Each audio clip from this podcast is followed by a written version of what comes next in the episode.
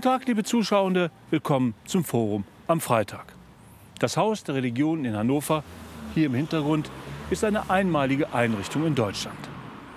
Seit fast drei Jahrzehnten treffen sich hier Vertreterinnen und Vertreter der Religionsgemeinschaften der Stadt, um sich kennenzulernen und auszutauschen. Nun ist das Haus der Religion Ende 2022 nach dreijähriger Umbauzeit neu eröffnet worden. Zentraler Bestandteil ist eine Ausstellung, in der sich die Religionsgemeinschaften präsentieren. Für das Forum am Freitag ein Anlass, sich das neue Haus der Religion und die Ausstellung einmal anzuschauen. Das Haus der Religion liegt am Rande der Innenstadt von Hannover. Es ist in dem Gebäude einer ehemaligen Kirche untergebracht. Im Ausstellungsraum im ersten Stock treffe ich die muslimische Theologin Hamide Moagegi und den evangelischen Theologen Wolfgang Reinbold. Beide sind Mitbegründer des Hauses der Religion. Also man kommt hier rein in den Ausstellungsraum und man sieht erstmal nichts. Man sieht weiße Wände. Und da frage ich mich, wo ist die Ausstellung? Man sieht schon einige Räume hier, die tatsächlich weiße Wände haben, aber sie glitzern auch ein bisschen. Und man sieht schon, dass dann ja, Kuben hier sind oder Würfel hier sind, die alle gleich groß sind. Und das ist das Geheimnis. Und unsere Idee war, dass wir nicht von vornherein einen offenen Raum haben, sondern die Religion zunächst mal ihren eigenen Raum hat. Und nach außen sind alle gleich. Und man sieht nicht, welcher Kubus ist welche Religion, erst wenn man reingeht. Denn Religionsgemeinschaften sind erstmal Welten für sich.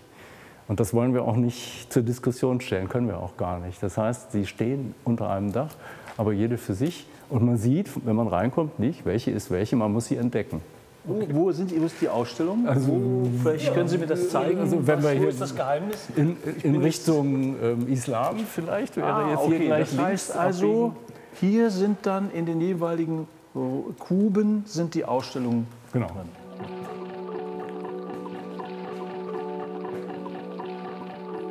Die Ausstellung ist multimedial angelegt. Jeder Raum hat eine Fläche von zweieinhalb mal zweieinhalb Metern. Die Designer haben mit Licht, Klang und Installationen gearbeitet. gelten schon als eine der größeren Gruppen innerhalb Neun Religionsgemeinschaften haben jeweils einen Kubus. Ein Kubus gibt es zum Thema Islam. Da kenne ich mich aus. Den gucke ich mir mal an. In jedem Raum befinden sich für die Religion relevante Gegenstände, wie hier der Koran, ein Gebetsteppich und eine Nachbildung der Kaaba in Mekka. Oder Darstellungen, hier die Namen Gottes auf Arabisch und Deutsch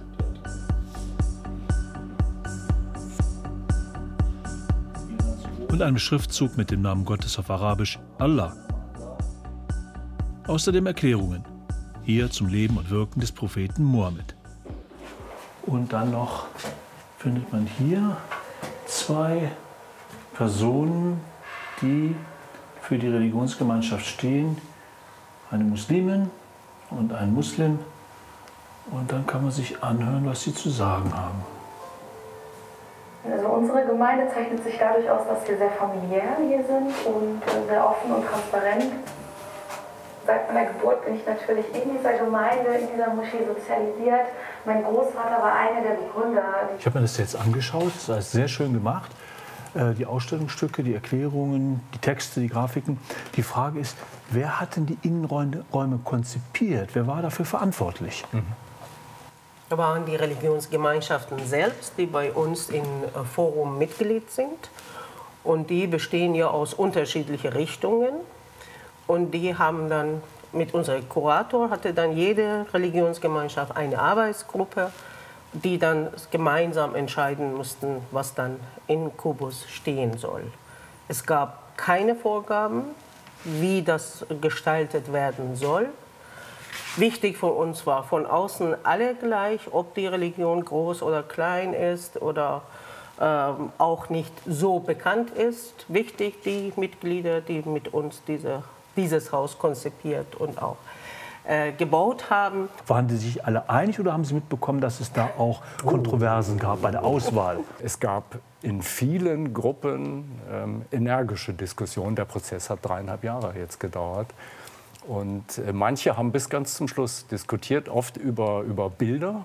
Ich weiß, bei den Jesiden gab es eine lange, lange Debatte, welche Bilder. Und, und dann wurde ein spezielles Bild nur für diese Ausstellung gemalt, eigens dafür gemalt. Und das war ein sehr langer Prozess.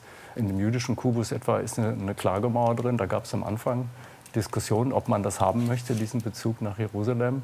Äh, und bei den Christen kann ich aus eigener Erfahrung berichten, da war natürlich am Anfang die Idee, ob man vielleicht irgendwie eine kirchliche Atmosphäre in diesen Raum bringt.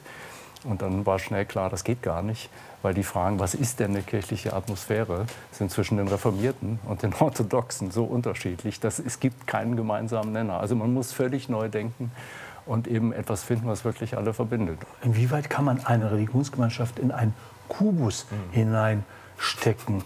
Ist das dann überhaupt noch, sage ich mal, ist er sehr verkürzt? Ist das dann überhaupt noch repräsentativ? Ist es informativ? Anders geht es nicht. Also das ist wirklich 2,5 mal 2,5. Also das ist wirklich ein kleiner Raum. Und äh, wir haben auch nicht den Anspruch, dass wir jetzt alle Strömungen jeweiliger Religionen jetzt hier vorstellen. Das geht nicht. Das sind dann wirklich das Wesentliche für jede Religion, die sich auf diese Art und Weise nach außen zeigen möchte. Das ist wirklich das Wesentliche und das Minimum, was man äh, sich darüber einigen kann, dass dann solche Gegenstände da sein müssen. So in der Islamkubus war auch natürlich die Rede. Kommen wir schon wieder mit den fünf Säulen des Islam, dass ich nicht mehr hören kann? Äh, oder ist es dann wirklich das, was dann wesentlich ist? Und da mussten wir uns auch einigen. Nehmen wir viel von Koran, nehmen wir von, viel von äh, Hadith, von Überlieferungen. Da hat es auch Diskussionen gegeben. Und es hat doch zum Schluss das, was wir gerade zeigen, können alle, die beteiligt waren, da waren immerhin Sunniten, Schiiten und Ahmadiyya dabei, und äh, dass alle drei Gruppen können sagen, ja, das ist, was wir uns dann so vorstellen können. Und, und, auf die Frage nochmal, ob man die in einen Kubus stecken kann, natürlich nicht. Also man muss elementarisieren, aber es geht nun mal nicht ohne, ja, ja auch in der Schule nicht. Und wir sind ja vor allen Dingen auch für Schulklassen da, ab, ab Klasse 4 bis, bis rauf äh, zur Berufsschule. Und es muss für alle irgendwie funktionieren. Das heißt, es muss elementarisiert sein, äh, aber so, dass es nicht ein Lexikonartikel ist, dass es nicht irgendwie blöde wird, irgendwie plump, ja, äh, zu allgemein. Der Umstand, dass die Religionen ihre Räume selbst gestalten konnten, setzt viel Vertrauen voraus. Dieses ist über die Jahre gewachsen. Ali Faridi ist Angehöriger der Bahai-Religion, lebt seit 1968 in Hannover. Er war von Anfang an dabei. Ja, auf diesem Foto sehen wir das erste Projekt, interreligiöse Projekt. Das war 2005, also fünf Jahre nach dem ersten provisorischen Projekt. Und dann, einige Jahre später, war dann für sich absehbar, dass die Kirche entwidmet werden sollte. Und dann wurde es auch verkauft an einem Investor, die von Anfang an Interesse daran hatten, dass die kulturellen und interreligiösen Einrichtungen hier im Haus bleiben. Das Haus der Religion, das als Verein organisiert ist, befindet sich seit 2005 in den Räumen der mittlerweile entwidmeten Athanasiuskirche. Als diese aufgegeben wurde, sammelten die Mitglieder des Vereins Spenden, kauften das Gebäude von einem Investor und bauten es um. Im Beisein von Bundespräsident Steinmeier wurde das Gebäude samt Ausstellung im November 2022 neu eröffnet.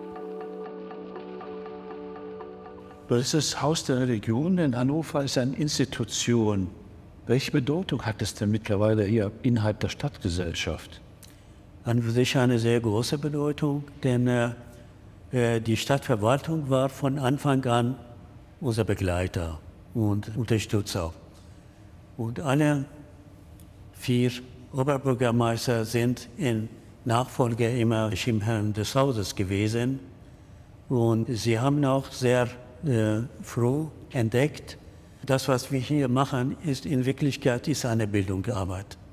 Eine Bildungsarbeit in einer religiös vielfältigen Gesellschaft und auch eine Bildungsarbeit in Bezug auf Demokratiebildung, vor allem auch äh, für die Heranwachsenden und Kinder.